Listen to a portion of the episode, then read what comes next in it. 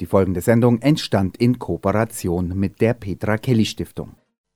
Hallo und einen schönen Abend zu einer weiteren Ausgabe von der arabischen Redaktion. Am Mikrofon begrüßt Sie Walter Heindl und, und der Co-Pilot Christoph Steinbrink. Guten Abend. Was erwartet uns denn heute Abend? Also wir werden kurz berichten über eine Lesung im eine Welthaus mit Texten aus dem Gaza. Anschließend werden wir uns eingehend befassen mit der Situation, vor allem mit den Demonstrationen und den Gründen, die dahinter stecken, im Libanon, in Algerien und in, Irak. Irak. Manche reden auch da schon von einem zweiten arabischen Frühling eventuell. Wir werden das kritisch beleuchten und auch dann uns überlegen, gegen wen sich eigentlich diese Proteste richten, was dann hinterher kommt, wer dann letztendlich wieder gewählt wird oder wer dann die Macht weiter behält. Zum Ende der Sendung, falls es noch ausgeht, werden wir uns noch kurz mit den Jemen beschäftigen. Da gab es auch vergangene Woche am Donnerstag eine Veranstaltung eine Welthaus, die immer über den Jemen referiert und wir bringen aus diesem Referat einen kleinen Ausschnitt. Die Sendung kann auch nachgehört werden. Eine Welthaus. Gut, dann fangen wir mal an. Es geht jetzt um den Gazastreifen. Da gab es vor eineinhalb Wochen gab es eine Veranstaltung da haben Leute aus dem Gaza Texte gelesen oder es wurden Texte gelesen von Leuten aus dem Gaza, von jungen Schriftstellern. Es wurden auch Bilder gezeigt von Malern und es wurde auch darüber diskutiert, wie denn äh, diese Werke überhaupt äh, zustande kommen können, weil Gaza ist ja wirklich ein richtiges, ein einziges Freiluftgefängnis. Ich lese mir kurz vor der Pressemitteilung, äh, We Are Not Numbers, so hieß diese Veranstaltung. Der Name der Gruppe die sich zusammengeschlossen hat, der Künstlergruppe, die aus dem Gaza sind, die in Gedichten, kurzen literarischen Prosatexten und mit Gemälden und mit äh, Zeichnungen über die Besatzung berichtigen, berichten über den Schmerz, ihre Hoffnungen, ihre Wünschen. Sie erzählen Geschichten jenseits der Zahlen, die uns in den Nachrichten erreichen. Sie geben den Menschen im Gaza ein Gesicht. Daraus ist das Buch entstanden, das ist im Schweizer Lenos Verlag publiziert worden, mit Auswahl aus diesen Texten und mit Bildern von der Künstlerin Malak Matar. Wir hören jetzt einen kurzen Ausschnitt aus der Veranstaltung und zwar gibt die Journalistin Susanne Friedler eine kleine Einführung und dann liest die Schauspielerin Dasha von Barbara einen Text eines dieser Literaten denke, es ist doch an der Zeit, auch über den Gazastreifen mal wieder zu sprechen und nachzudenken. Und gerade dadurch, dass wir diese Autoren heute hier haben dürfen. Und ähm, ich wollte gerade ganz gerne am Anfang noch mal etwas vorwegschieben und zwar einfach noch mal ein paar Fakten. Man muss sich vorstellen, im Gazastreifen leben über 1,5 Millionen Menschen und davon sagt man, ist über die Hälfte unter 15 Jahre. Und dann muss man sich eigentlich noch mal vorstellen, dass man sagt, 70 Prozent von diesen jungen Leuten haben gar keine Arbeit.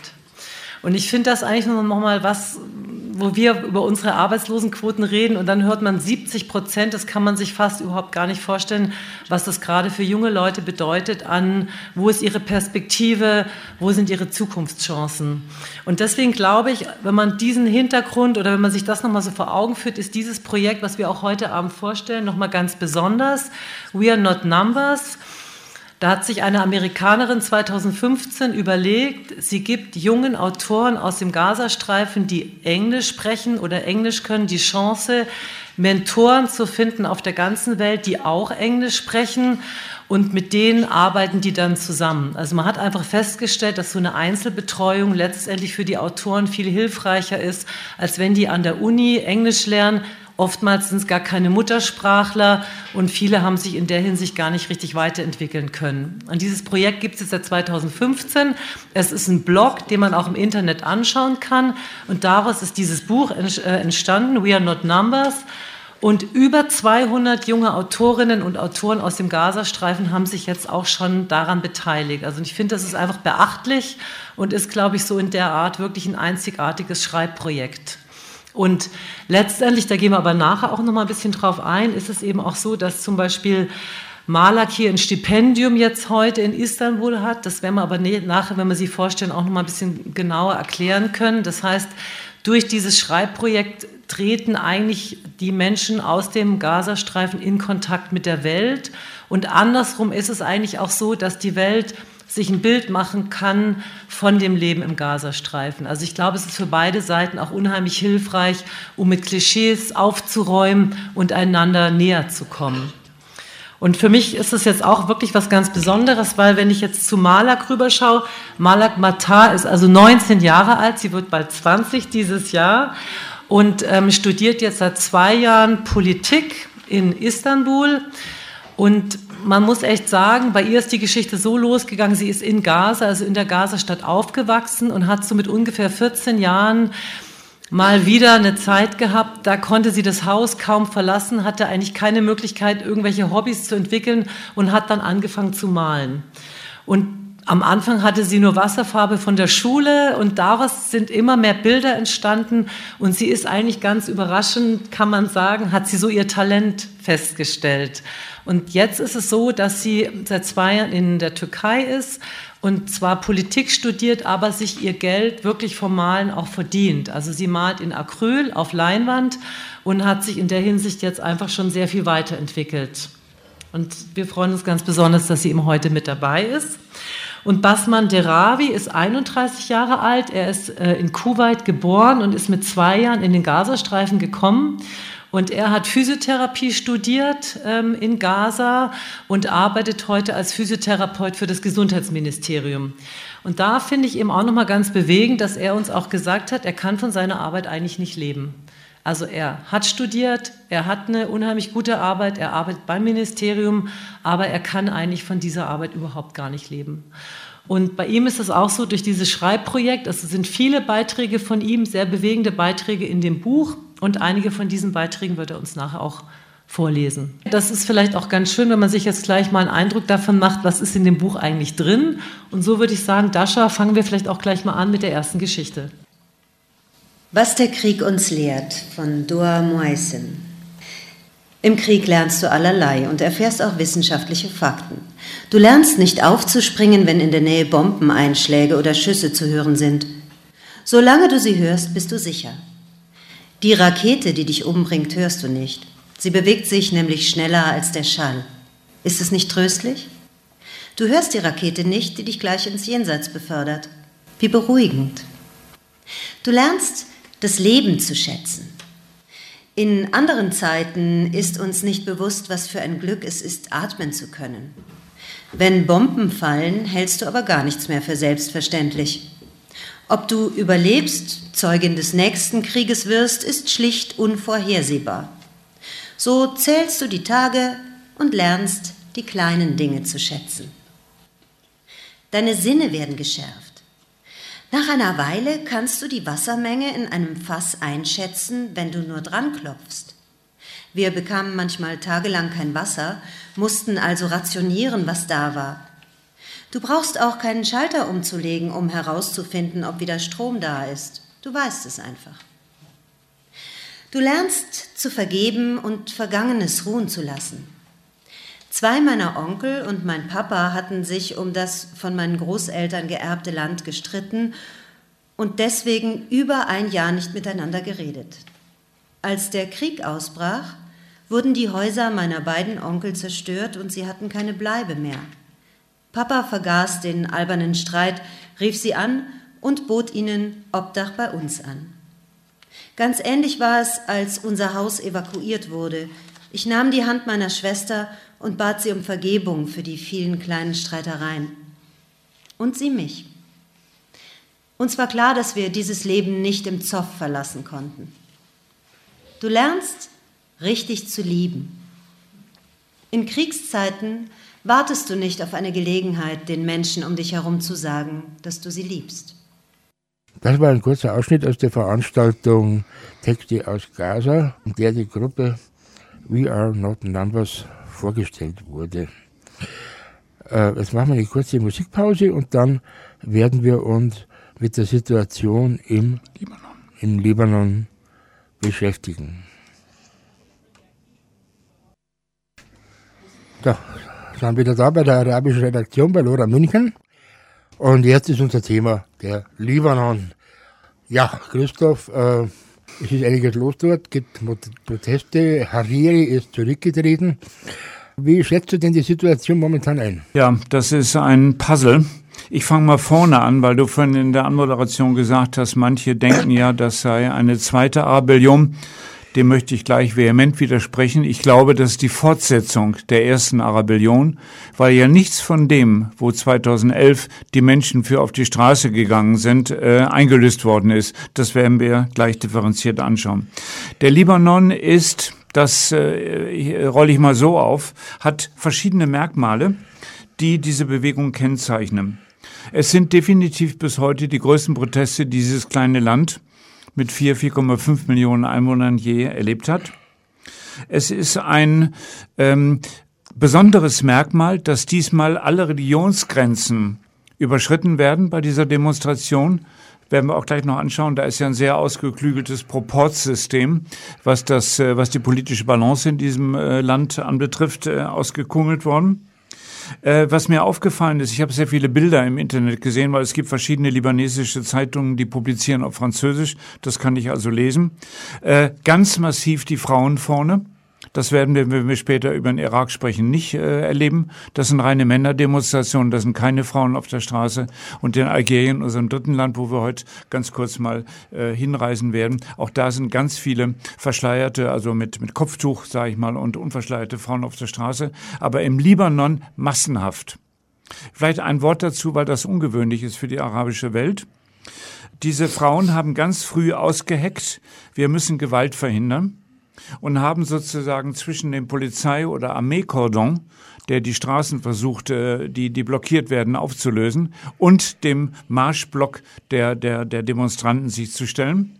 Das waren am Anfang ein paar hundert, relativ sehr gewaltfrei. Da habe ich Bilder gesehen, da sitzen die Frauen auf der Straße oder sie tanzen oder sie schwenken äh, bunte Tücher oder schieben einfach die Polizisten mit ihren Schilden, die schieben sie einfach ganz sanft mit ihrer Woman Power äh, äh zurück um zu verhindern, dass hier die Polizei gewalttätig wird. Sie ist an verschiedenen Stellen gewalttätig geworden, allerdings nicht so, wie wir es dann später im Irak feststellen, wo wir inzwischen 250.000 Tote haben. Also das ist für mich eine ganz eminent wichtige Rolle, dass hier die Frau auch sichtbar auf der Straße ist.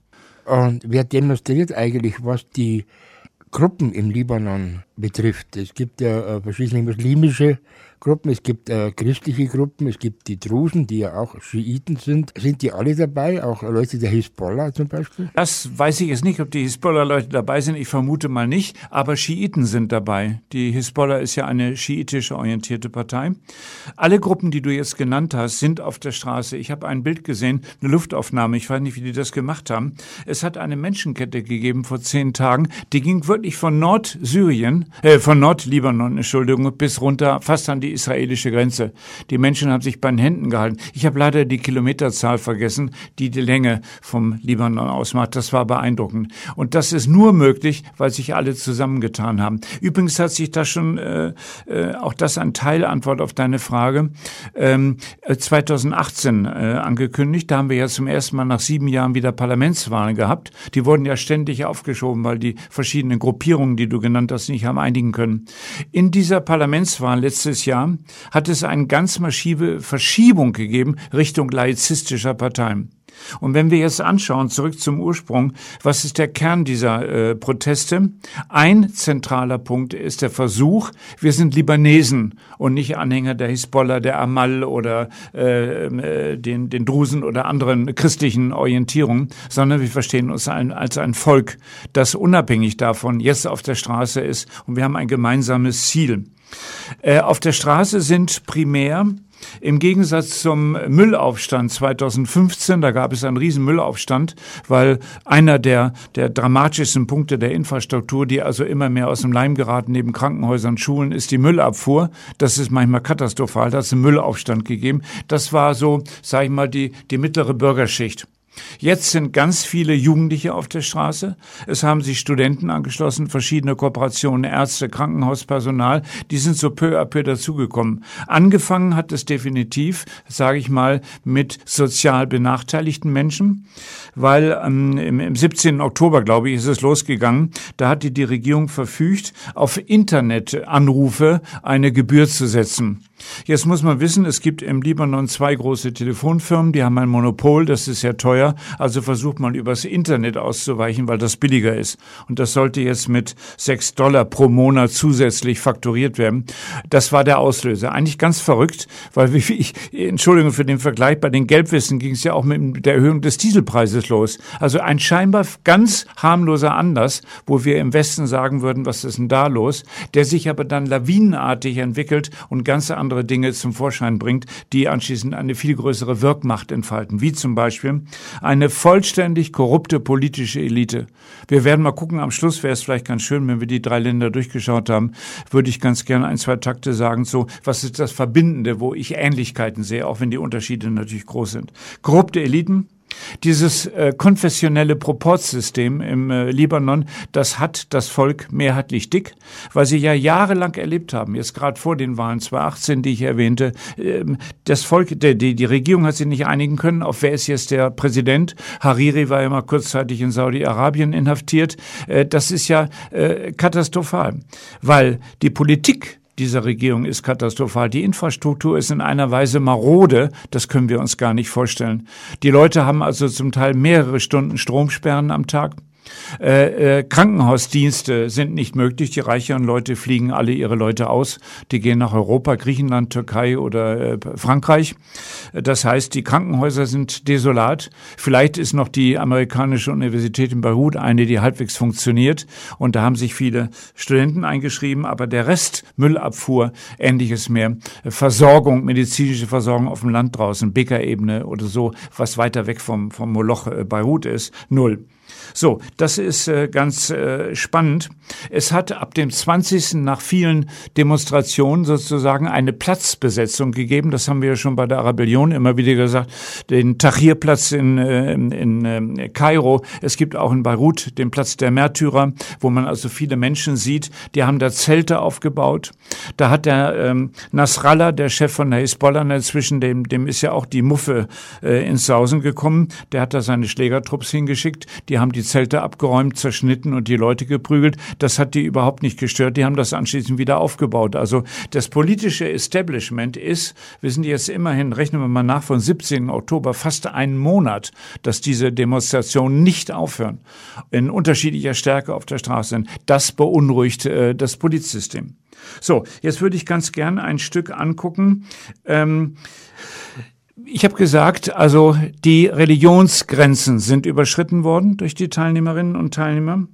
Auch die Klassengrenzen sind überschritten worden. Ich habe einen libanesischen Soziologen in einem Bericht äh, gelesen in Beirut News, der gesagt hat, das ist ein völlig neues Phänomen, dass hier sozusagen, das ist ja eigentlich ein irrer Begriff, klassenübergreifend demonstriert worden ist.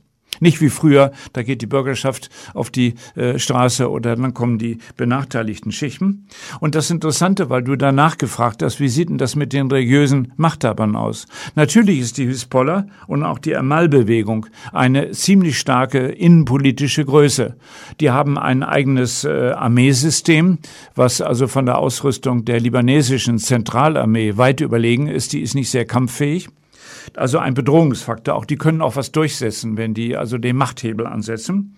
Die sind völlig aus den Schienen geraten.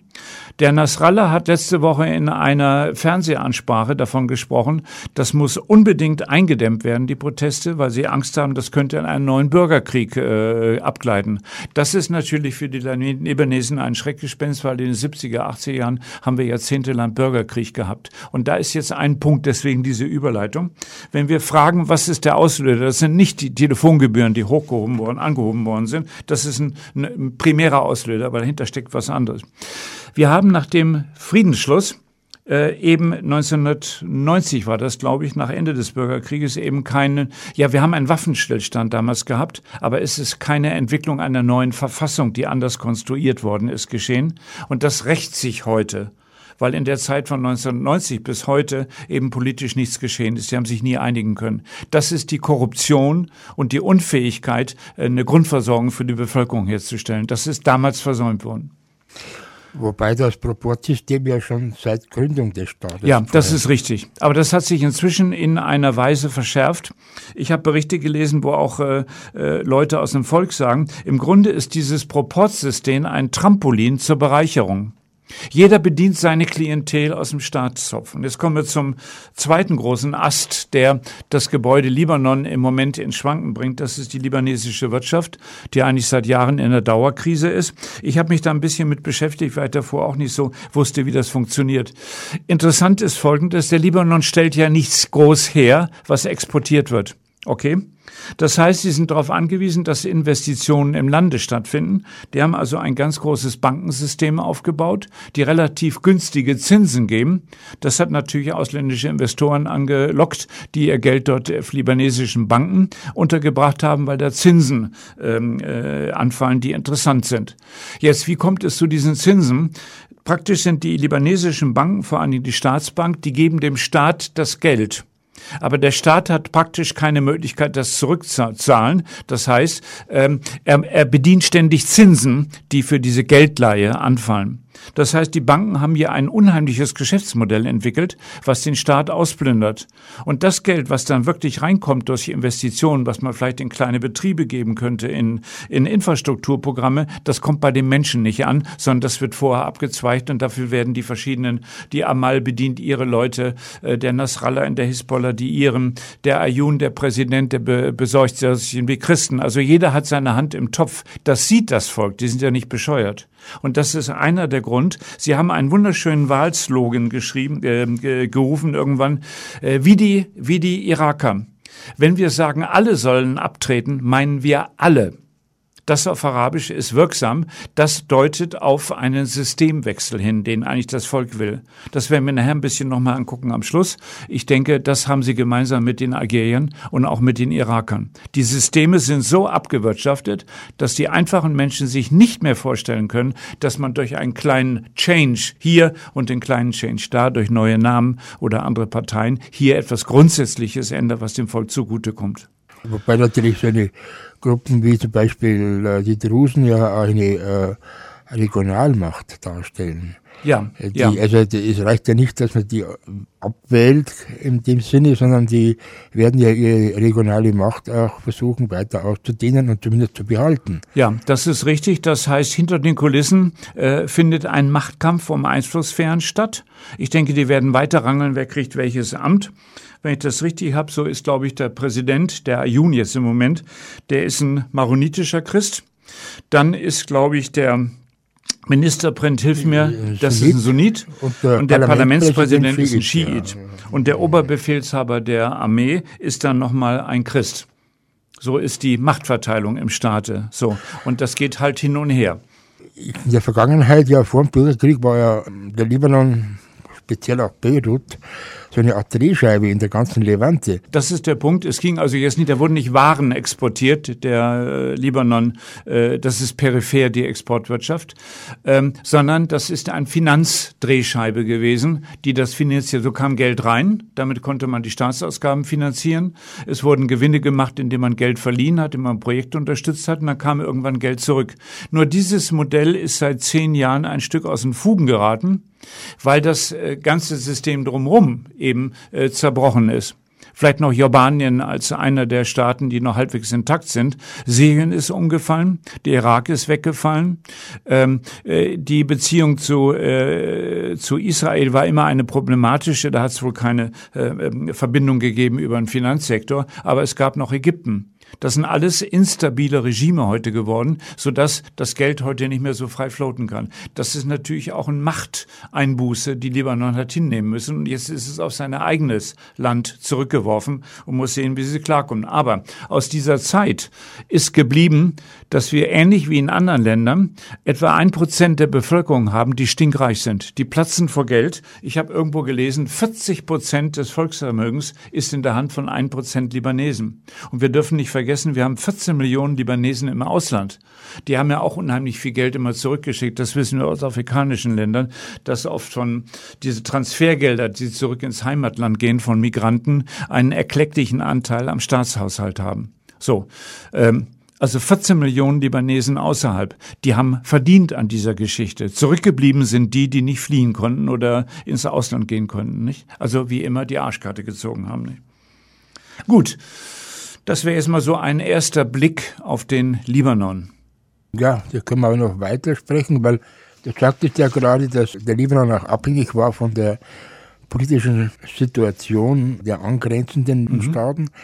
Die meisten dieser Länder sind dementsprechend instabil, beziehungsweise das herrscht Bürgerkrieg, da würde ich sogar den Irak noch dazu zählen, als, als Bürgerkriegsland. Äh, Syrien war immer ein Faktor im Libanon. Teilweise die standen hat, mit Truppen ja im hat Land. Syrien den Libanon auch besetzt, ja, mhm. kommt in den 70er, 80er ja. Jahren.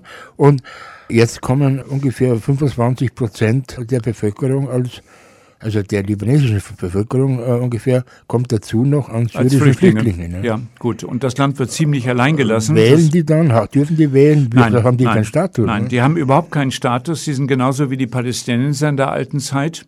Das war ja auch der Beginn des Bürgerkrieges in den 70er, 80er Jahren, weil die Palästinenser nach der Niederlage in Jordanien dann umgezogen sind in Libanon und sich da ähm, äh, festgesetzt haben, auch als destabilisierender Faktor.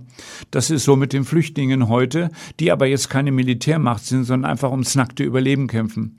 Es hat im Libanon immer sehr viele syrische Familien gegeben, also diese Migration über die Grenze von Syrien in Libanon, die hat es immer schon gegeben. Viele dieser Familien haben sozusagen ihre Landsleute aufgenommen. Ganz viele sind in Flüchtlingslagern, die relativ elendig da vor sich hin äh, vegetieren, wenn man die Berichte vom UNHCR liest. Und dann gibt es noch eine dritte Gruppe, das sind die, äh, da habe ich mal einen Bericht bei Medico zugelesen, weil die da mit einer äh, libanesischen Hilfsorganisation kooperieren. Das sind die nicht registrierten, die auf Brücken schlafen, die in der Bäckerebene oben, wo es jetzt bitterkalt ist, äh, unter Zelten irgendwo auf Äckern rumliegen. Und das ist von den, von den 25 Prozent, die du nennst, ein ziemlich hoher Anteil. Die wollen sich nicht registrieren lassen, weil sie dann Angst haben, dass sie dann vielleicht eben nicht als Flüchtlinge anerkannt werden und möglicherweise jetzt im Zuge der, der, der Umorientierung in Syrien wieder zurückgeschickt werden. Aber das ist ein belastender Faktor, der natürlich auch wirtschaftlich unheimlich zu Buche schlägt, negativ, nicht? Sie hören die arabische Redaktion bei Radio Lora. Wir hatten heute was über den Gazastreifen bis jetzt. Wir hatten auch äh, gesprochen über die Situation im Libanon, gerade was die Demonstrationen betrifft. Und jetzt machen wir weiter mit einem Sprung in den Irak. Das sind zwei Länder, Libanon und Irak, über den haben wir nicht so oft bei unserer arabischen Redaktion gesprochen, weil eigentlich immer wieder dasselbe zu berichten war. Aber jetzt passiert Dramatisches. Ich kann anknüpfen an dem, was wir zum Libanon gesagt haben. Auch im Irak haben wir angefangen im Oktober, interessant, ähm, eine ganz spannende Bewegung. Es hat ganz sachte angefangen dass Menschen auf die Straße gegangen sind, weil sie gegen die Korruption und gegen die brutale Misswirtschaft in diesem Land der jetzigen Regierung äh, äh, auf die Straße gegangen sind. Das richtete sich gegen sämtliche Parteien im Parlament, das ja ewig lang gebraucht hat, um überhaupt wieder eine Regierung zu finden nach den Wahlen im letzten Jahr. So, was interessant ist, dass die Brücke zum Libanon, wir haben auch hier eine, eine, einen neuen Typ Demonstranten, Früher sind äh, verschiedene Parteien auf die Straße gegangen da hat es auch keine Toten gegeben, weil die geschützt waren von den entsprechenden Milizen dieser Parteien. Jetzt haben wir 250, über 250 Tote ist die letzte Zahl. Da ist brutal geschossen worden von der Armee, mit einer brutalen Härte vorgegangen worden. Und eine Erklärung dafür ist, dass Menschen auf der Straße sind, die jetzt nicht für eine Partei da sind. Da stehen keine Milizen im Hintergrund, die sie schützen. Die sind schutzlos. Das sind Menschen aus allen Bevölkerungsschichten, ähnlich wie im Libanon, aus allen Religionen, also sowohl Schiiten wie Sunniten, die beiden äh, stärksten Gruppierungen, vor allen Dingen die Sunniten. Letzte Woche hat der Oberst ähm, äh, Ayatollah der Schiiten sich auf die Seite der Bevölkerung gestellt und hat gesagt, äh, die Armee solle behutsam umgehen, die Proteste seien ja, bericht, äh, äh, seien ja berechtigt. So, interessant ist, wie die Regierung auf diese Proteste reagiert hat. Da ist bisher noch keiner zurückgetreten. Also der Premierminister, der Adel Abdel Mahdi heißt er, ist bisher noch im Amt der versucht jetzt die Kurve auf die institutionelle Tour zu kratzen, indem er sagt, ich verstehe euch ja, liebe Landsleute, ich bin ja durchaus dafür, dass wir das System reformieren, hat also als erste Maßnahme vorgeschlagen, wir können zum Beispiel die Zuordnung, die Zuweisung von Posten in der Regierung, das können wir nochmal neu öffnen, das Dossier, und anschauen, was wir da besser machen. Wir können das Wahlalter für Nationalratswahlen runtersetzen, aber das Volk hat sich da nicht ähm, äh, für dumm verkaufen lassen. Das sind natürlich kosmetische äh, Korrekturen, die nicht an den Kern dessen gehen, was der Protest eigentlich beabsichtigen will. Wir dürfen nicht vergessen, ähnlich wie in Algerien, Irak ist ein Land, wo, wenn ich das richtig mitbekommen habe, etwa 60 Prozent der Bevölkerung äh, unter 25 Jahre sind. Also wahnsinnig viel Junge. Wenn diesen Menschen keine Perspektiven geboten werden, dann gibt es eine Revolte. Und ich habe vorhin gesagt, ich glaube nicht, dass das äh, eine zweite Arabellion ist, wenn das Wort überhaupt zutrifft, sondern das ist die Fortsetzung der ersten, die eine Weile geschlummert hat. Wir haben ja auch gesehen, letzte Woche hat es Zusammenstöße in Ägypten gegeben, was ja ein brutales Militärregime ist. Da riskiert man ja sofort sein Leben, wenn man die Haustür verlässt und zum Demonstrieren auf den Tahrirplatz gibt. Es gibt in Bagdad übrigens auch diesen Tahrirplatz und das ist ein Zentrum geworden, wo ähnlich wie in Beirut man versucht durch Theater durch Tanz auch ganz andere Formen der Demonstration äh, zu kreieren, um die Menschen dafür zu gewinnen, auf die Straße zu gehen, dort zu nächtigen und so lange durchzuhalten, bis sich was demonstrativ verändert. Das äh, ist das eine. 16 Jahre völlige Korruption muss man sagen, in diesem Land. Die Bevölkerung kriegt nichts davon ab und wir dürfen nicht vergessen, Irak ist ja von der Ölförderkapazität immer das zweitstärkste Förderland in der OPEC. Das heißt, eigentlich ein reiches Land. In, darin nicht vergleichbar natürlich mit dem Libanon. Da kommt nichts, aber auch gar nichts in der Bevölkerung unten an. Also das ist der Wahnsinn. Die haben eine Verschuldung, das ist der Wahnsinn. Und Wissenschaftler haben mal ausgerechnet, was in den 16 Jahren, seit der Saddam Hussein weg ist, ähm, äh, verplempert worden ist an Geld, an in Korruptionskanäle geflossen ist. Das ist eine astronomische Summe, die habe ich mir aufgeschrieben. Das sind 410 Milliarden Euro. Das ist zweimal das äh, BIP im Irak. Das ist eine ungeheure Summe, die einfach versickert ist in privaten Taschen, Organisationen und ähnlichem mehr. Ja, Jetzt, das ist ja so ähnlich, wie man sich ja in den 90er Jahren äh, von den damaligen Zaire noch äh, gekannt hat, ja.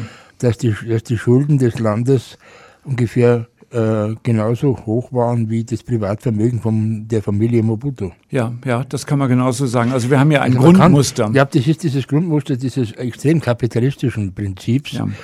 verbunden mit einer, nicht mit Korruption, äh, dass einfach äh, dieses Einkommen des Landes, was, das, was die Leute erwirtschaften, die Bevölkerung erwirtschaftet, äh, nur nach oben irgendwie äh, wegfällt in den, zu den reichsten Familien, die dann letztendlich ein Privatvermögen haben, das sich ungefähr deckt mit den Schulden des, Staates. Ne? Ja, ja, das kann man etwa sagen. Das ist also ein Grundprinzip. Was ist natürlich dramatisch, weil inzwischen einfach eine neue Generation herangewachsen ist, die hat die beiden Kriege der Amerikaner nicht mitgemacht. Ich sag mal so im Vorbeigehen, das gilt auch für den Libanon. Wir haben auch hier, da könnte man eine eigene Sendung zu machen, einfach koloniale Stränge, die dazu geführt haben, dass es im Irak heute so läuft, wie es läuft. Wir haben halt eine postkoloniale Form. Das Land ist ja seit der Saddam Hussein weg ist, wann war das? 2003, ist er, ist das Land nicht mehr zur Ruhe gekommen. Ja, das sind die 16 Jahre, 2019 genau. So, jetzt. Wobei natürlich zu Seiten des Saddam Hussein das Land auch äh, wenig zurückgekommen ist, er, der hat ja drei Kriege gehabt. Ja. Das war gegen Iran, dann den sogenannten ersten Golfkrieg durch die Amerikaner ja. und dann den zweiten. und den zweiten. Und nicht vergessen zwischendrin noch einen Krieg gegen die Kurden im Norden, Halabscha. Ja. ja. Das Problem ist, dass wir eine Generation herangewachsen ist, die eigentlich nur Chaos erlebt hat keine verfestigten staatlichen Strukturen, kein Versorgungsnetz, wo Sicherheit bestünde, keine Berufsperspektiven. Es ist nicht verwunderlich, wenn hier eines Tages der IS wieder am Fischen ist und sich neu konstituiert. So, was sind die Slogans? Ich habe mir einen herausgegriffen, der sozusagen die, die elementare Lebensseite beschreibt. Sie haben geschrien auf den Straßen, wir wollen Arbeit, wir wollen Strom und wir sollen, wir wollen sauberes Wasser haben. Interessant ist, dass natürlich Bagdad als Hauptstadt ein äh, sozusagen äh, ein bisschen der der der der Nukleus der Protestation der der Demonstrationen waren, aber inzwischen hat es aufs ganze Land übergegriffen, auch der südliche schiitische Süden Basra und das ganze umliegende Land ist auf die Straße gegangen. Völlig fort. Ich habe Bilder gesehen von den Städten, da werden die Gebäude abgestürzt, weil niemand mehr in die Infrastruktur äh, investiert. Die Gebäude sind eigentlich alle abbruchfrei. Es gibt keine keine vernünftige Wasserversorgung, es gibt kein sauberes Wasser, deswegen der Slogan. Und auch da ist der Spruch geboren worden, alle weg heißt alle weg gerichtet nach oben. Was ich interessant finde, das ist anders als im Libanon. Es werden auch die Parteien angegriffen, die im äh, Parlament in Bagdad sitzen. Also das ist eindeutig ein Aufstand gegen die Machtelite, die oben sitzt und sich die Freunde hin und her schiebt. Interessant und das halte ich für bedrohlich. Ähm, das ist natürlich auch eine Demonstration gegen den Einfluss vom Iran. Das ist im Libanon genauso. Die Libanesen sind eigentlich nicht mehr einverstanden, dass über die Hisbollah hier sozusagen noch der Iran mit einem verlängerten Einflussbein äh, äh, im Lande steht. Das ist im Irak noch viel stärker, weil die Regierung ist auch ein Stück von Irans Knaben. Und letzte Woche hat der ach, wie heißt der? Da ist von den äh, Garden, den ähm, äh, Pastaran äh, Garden, ist der Kommandeur gekommen, Qassam Sulaimi, glaube ich heißt er, Sulaimani, und der hat der irakischen Regierung einen Vorschlag gemacht. Wir könnten euch helfen mit der Niederschlagung. Wir haben da im Iran Erfahrung. Das heißt, es könnte sein, dass es hier auf einen Machtkampf rausläuft, der von der Armee, ähnlich wie wir das in Ägypten mit Al-Sisi gehabt haben, äh, blutig beendet wird. Das wird aber trotzdem das Kernproblem nicht berühren. Es ist eine Frage der Zeit, wann das wieder losgeht. Ich finde spannend, dass die Reaktion der Regierung ähnlich wie es jetzt in Algerien auch anfängt, einfach brutale, ja ein brutaler Machtpaktor äh, Poker ist. Man geht mit der Gewalt vor. Ich mache mal, weil ich ja auch Romanist bin und Frankreich kenne, einen kleinen Vergleich. Interessant, dass diese Strategie inzwischen auch in Europa in Macron einen Nachahmer gefunden hat. Ich habe Berichte gelesen über das, was seine Polizei ähm, und seine äh, Einsatzkräfte gegen die Gelbwesten in Frankreich angerichtet haben. Leute in Auge verloren. Es sind Leute gestorben. Es sind Leute zu zu Krüppeln geschossen worden. Wir sind hier in Europa. Das gleiche Prinzip. Die Machtfrage wird gestellt vom Volk und es wird ein brutales Repressionsregime äh, angeworfen, das auch mit scharfer Munition schießt. Aber stellt das Volk wirklich die Machtfrage? Ich meine, die protestieren jetzt gegen die Eliten, gegen die in den Parlamenten vertretenen Parteien. Ja. ja die sie alle als korrupt betrachten. Ja. Da haben sie bestimmt recht. Aber gibt es denn eine Vorstellung, gibt es ein Konzept, wie diese Länder, in dem Fall der Irak oder der Libanon oder später auch Algerien, regiert werden sollen. Nein, das ist ein Punkt, den alle drei Länder gemeinsam haben.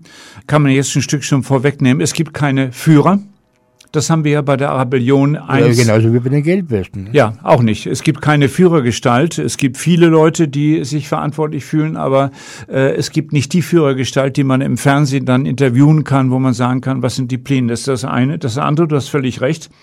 Ähm, es gibt kein Programm, was sozusagen jetzt als Herausforderung der Regierung gegenübergestellt wird, sondern die Machtfrage. Damit meine ich, die Regierung ist herausgefordert, weiter so wie bisher geht es nicht.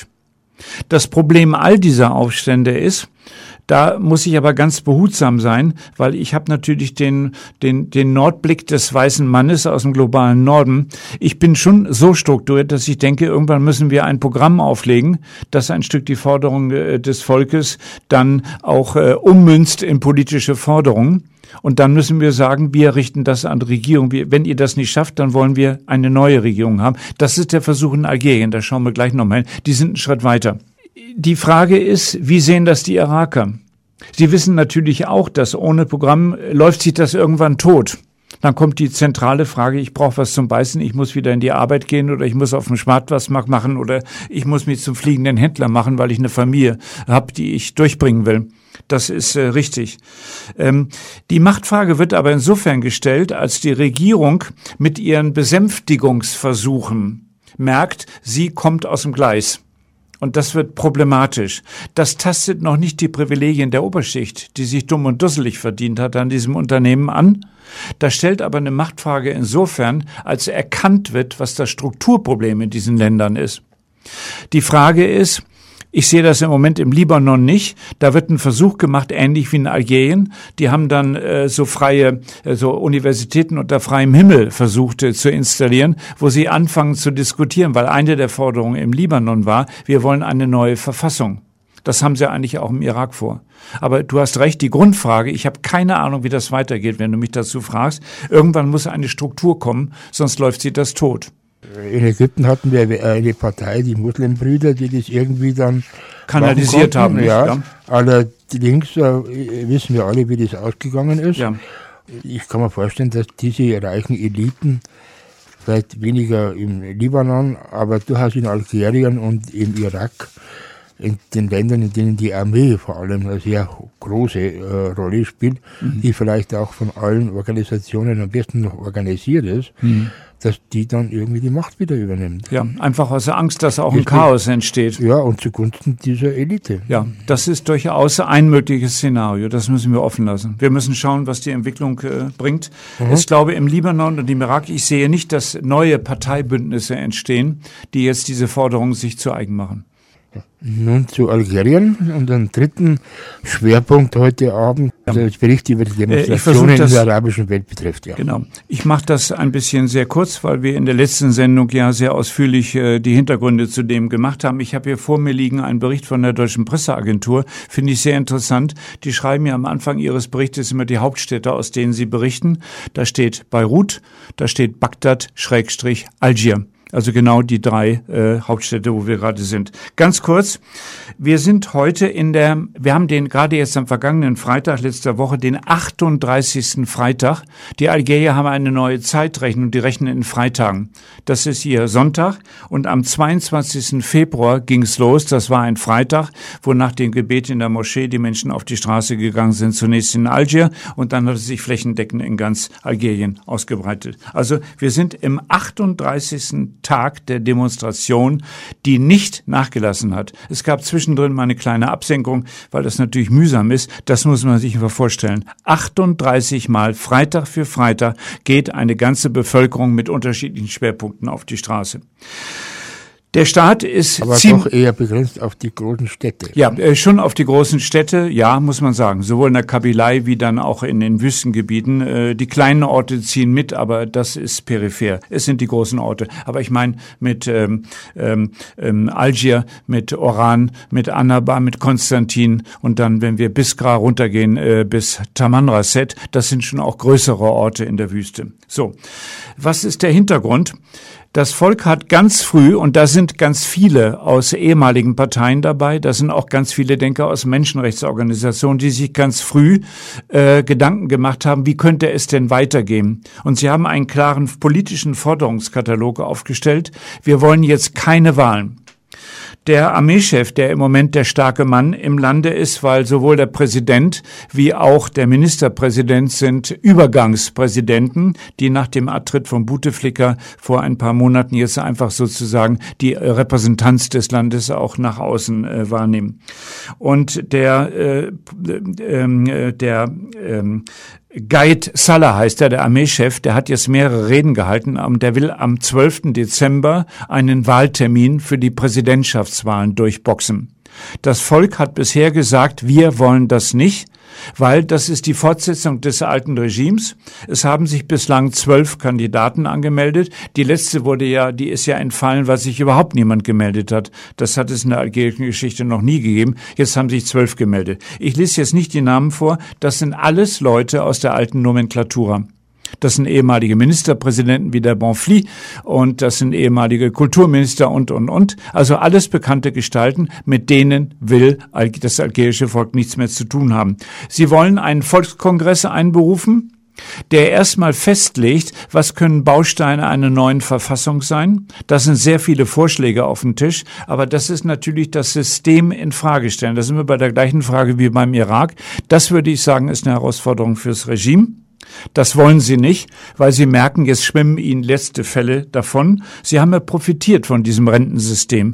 Die Gasgelder und die Ölgelder gingen in die Taschen der acht reichsten Familien und Clans, die ja natürlich auch die, die Wirtschaft nach der Liberalisierung sich unter Nagel gerissen haben. Also das ist der Fakt.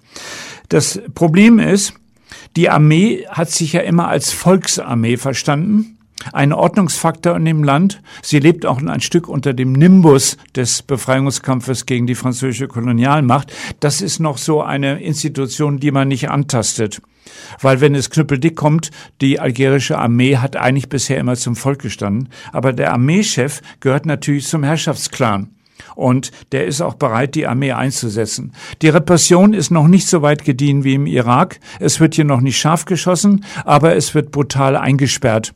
Wir haben etwa 600 Algerier, die einfach eingesperrt worden sind, darunter auch Algerier, die einfach mit der Fahne der Kabilei, ähm, der Ursprungsbevölkerung, der Berber äh, bei den Demonstrationen mitgezogen ist. Das ist natürlich eine Infragestellung für die Herrschenden der, der Nationalstaatlichkeit des algerischen Staates. Okay? So, jetzt vielleicht ein ganz kurzer äh, Zusammenschnitt. Ich stelle mal fest, zwischen all drei, in allen drei Ländern ist dasselbe Anliegen, das, was wir auch schon 2011 hatten. Die Menschen kämpfen darum, als Bürger wahrgenommen zu werden und in einem Rechtssystem zu leben mit einer Grundversorgung. Das ist die Würde und die Menschlichkeit. Das zweite ist, sie wollen, dass das Regime antwortet auf die Fragen der Zukunft. Das wird nicht gemacht. Und das Dritte ist vielleicht, wir müssen im Westen ein Stück aufpassen, dass wir immer so von dem äh, rückwärtsgewandten Islamländern sprechen, die eben noch nicht demokratiefähig sind. Das ist für mich äh, Islamrassismus. Und wir müssen sehen, dass wir natürlich bisher auch eine massive Rolle in der Aufrechterhaltung dieser Regime haben. Das heißt, wir haben hemmungslos mit Waffen, äh, wir unterstützen ja immer noch den Al-Sisi, wenn ich an Frankreich denke, auch Russland. Ähm, Jemenkrieg haben wir heute nicht mehr geschafft, aber da gehen auch unsere Waffen hin. Wir haben ja diese Regime unterstützt. Wie soll sich da etwas anderes entwickeln? Und dagegen rebellieren alle drei. Gut, damit äh, sind wir jetzt am Ende der November-Ausgabe der arabischen Redaktion angelangt. Die nächste ist wieder nächstes Jahr in, zum zweiten Dienstag im Januar. Da können wir also guten Rutsch binden. Äh, genau, jetzt schon. Am Mikrofon verabschiedet sich der Walter Heindl und, und der Christoph Steinbrink. Genau, und wir bedanken uns noch beim Felix Färber für den Mitschnitt der Gaza-Veranstaltung. Und vielen Dank an unsere Zuhörer für unser Einschalten. Die eben gehörte Sendung entstand in Kooperation mit der Petra Kelly Stiftung.